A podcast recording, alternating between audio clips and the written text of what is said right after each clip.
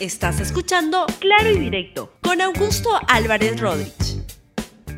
Muy buenos días, bienvenidos a Claro y Directo, un programa de LR hoy en día en un horario este, no el regular. Vamos al terreno y les decía que voy a hacer un balance preliminar, porque esto todavía no acaba de estos días de furia en el país que empezaron con las protestas la semana pasada en, ah, en, en varias partes del país, pero principalmente en Huancayo, y el presidente Castillo, con una falta de capacidad total, se encargó de convertir eso en una crisis en la capital y creo que ya a nivel nacional y que marca el derrotero por el cual su presidencia se está extinguiendo, se está acabando. Vamos comenzando con esta aparición tan absurda que hizo el presidente Pedro Castillo en la noche del día uh, lunes, donde lo que anunció fue un toque de queda, que lo anunció a la medianoche, un toque de queda que empezaba al día, hasta dos horas después, y en el cual pues sus ministros simplemente asusaban más a la, a, la, a la, población con declaraciones absurdas. Escuche este discurso de Pedro Castillo que fue el 5 de abril de Pedro Castillo y donde marca ya el inicio del fin de su presidencia. Y en aras de restablecer la paz y el orden interno, el Consejo de Ministros, de conformidad con el inciso 1 del artículo 137 de la Constitución Política, decretó el estado de emergencia, suspendiendo los derechos constitucionales relativos a la libertad y a la seguridad personales, la inviolabilidad del domicilio y la libertad de reunión y de tránsito en la provincia de Lima y Callao.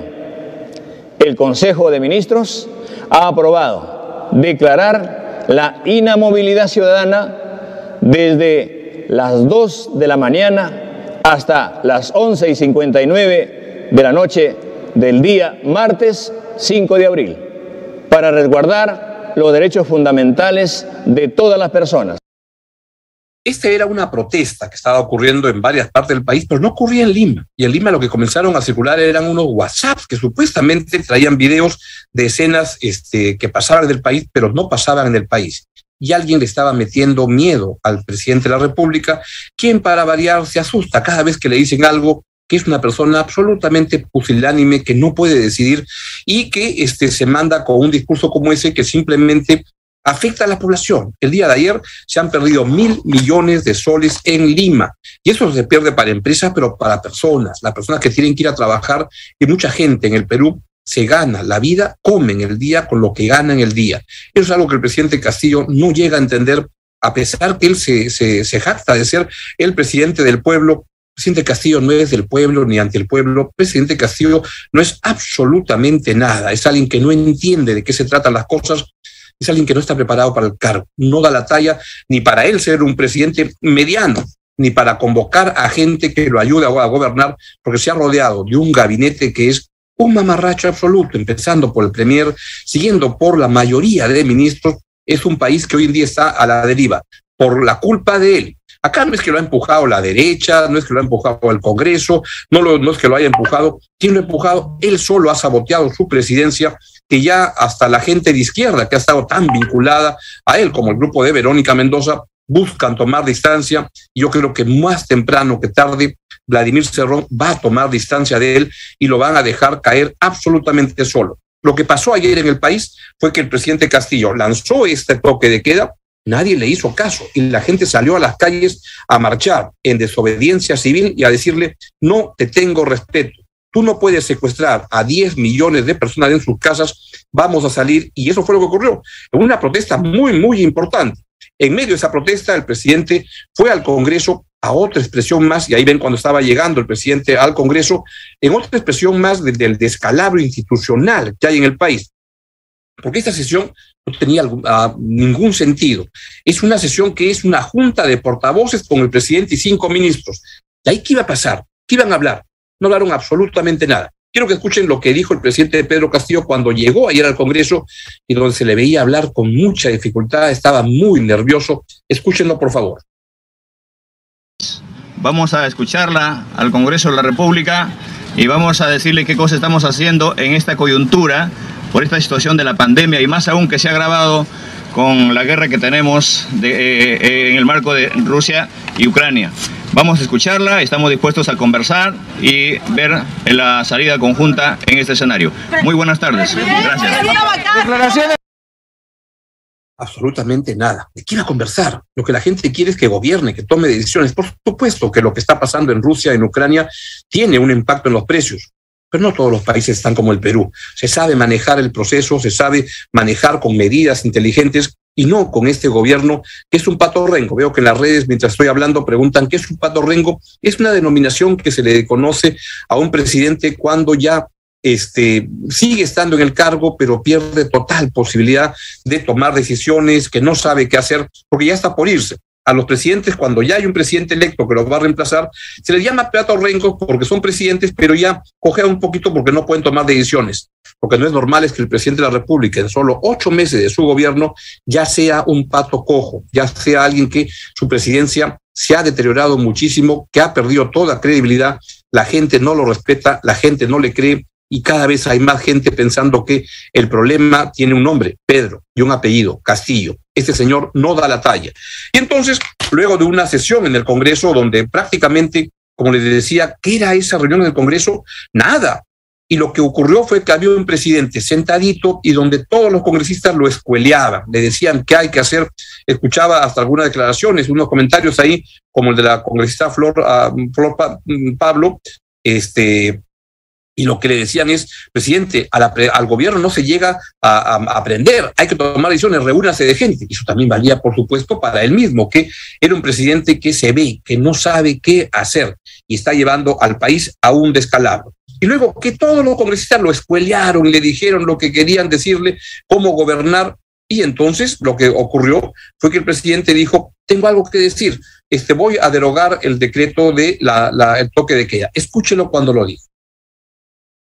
Eso no significa que aprovechando de una movilización o un derecho constitucional, también nosotros como Estado avalemos algunos, eh, algunas actitudes que van más allá del derecho constitucional, como el bloqueo de carreteras, como eh, apedrear, por ejemplo, un domicilio, eh, la propiedad privada, atentar contra la, propiedad privada, las instituciones públicas y las, instituciones privadas. Y en ese marco debo anunciar de que a partir de la fecha, a partir del momento, vamos a dejar sin efecto este, esta inamovilidad que corresponde a la tranquilidad del pueblo peruano.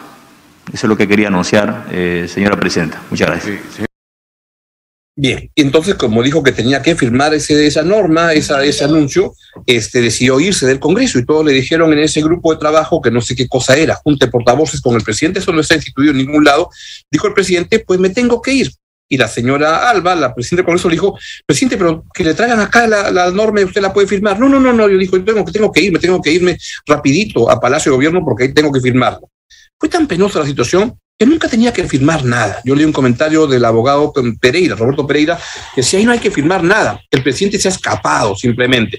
Y fue una vergüenza. Vean el documento, al final, el peruano, más tarde, nunca hubo norma derogando, porque esa norma se extinguía sola al final del día.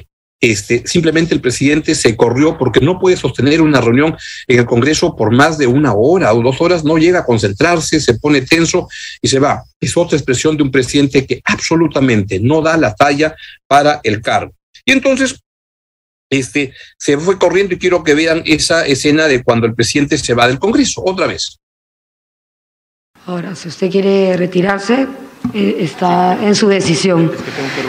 Porque las firmas ahora son digitales. Porque creo que la, toda la Junta de Portavoz la mesa electiva agradecería que usted esté en esta reunión.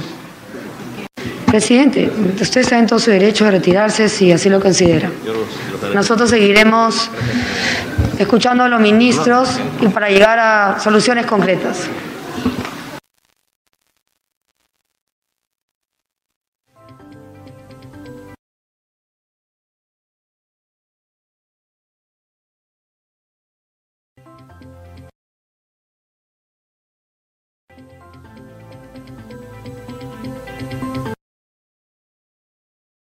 Eh, puede continuar con su exposición.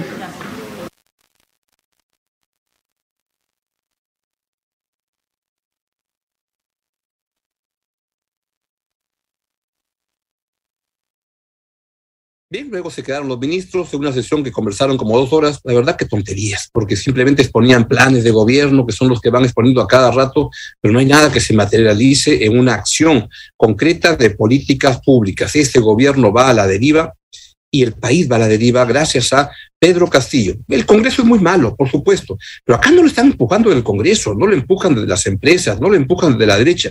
Es un gobierno que se tropieza solo al caminar y se va quedando cada vez y cada vez más solo. A la salida, la presidenta del Congreso, Mari Carmen Alba, este, dijo lo siguiente. Y creo que el decreto supremo fue la gota que reversó el vaso. Yo creo que ha sido un descontento total de sentirse que les han eh, restringido este derecho tan fundamental de salir, trabajar, porque las cosas cuando se hacen de esta manera salen mal. Hay que comunicar, porque así se tiene que organizar la gente. ¿Usted avala estas situaciones de actos vandálicos? No, yo no avalo ninguna eh, situación de... Lo condena entonces. Totalmente condeno. Como te digo, yo he estado... Recién estoy saliendo de mi oficina, he tenido la oportunidad de ver todo lo que ha pasado, eh, le digo sinceramente, ahora voy a ir a, revisar todos los videos y, y las noticias porque yo no duermo y de hecho no he dormido esta madrugada, pero eh, de ninguna manera las protestas tienen que ser pacíficas y nunca dañar la actividad, la propiedad privada.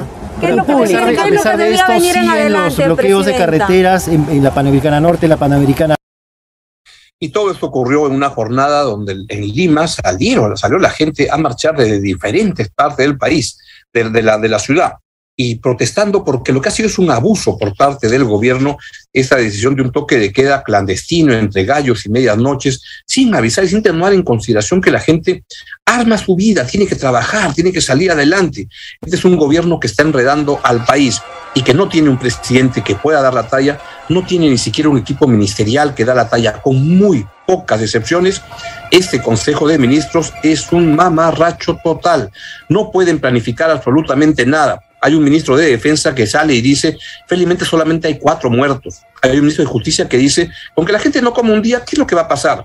Es ese el gobierno que tenemos, indolente, insensible, que no entiende lo que está pasando en el país. ¿Saben qué es lo único que le, que le, que le, que le funciona al, al, gobierno?